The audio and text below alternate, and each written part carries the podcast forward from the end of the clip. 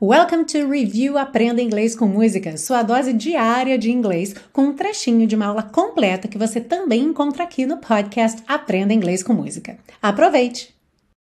Na frase I'm crossing you in style someday, eu atravessarei você em grande estilo algum dia, temos no I'm crossing uma frase no presente contínuo, que é aquele que normalmente é usado para falar de coisas que estão acontecendo no momento da fala, como vimos na aula da música Cantando na Chuva. I'm singing in the rain, eu estou cantando na chuva agora.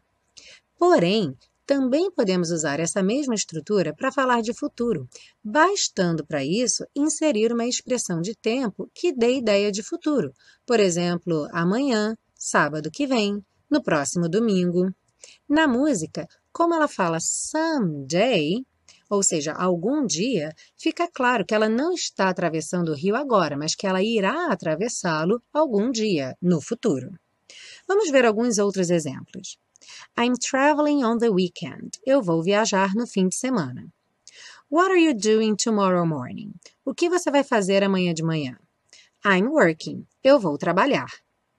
Então, quando você vira um present continuous, fique atento se tem ali uma expressão de futuro. Se tiver, você não vai traduzir como eu estou trabalhando, porque isso não é comum em português. A gente não fala eu estou trabalhando amanhã. Nesse caso, você traduz como futuro mesmo. Eu vou trabalhar amanhã.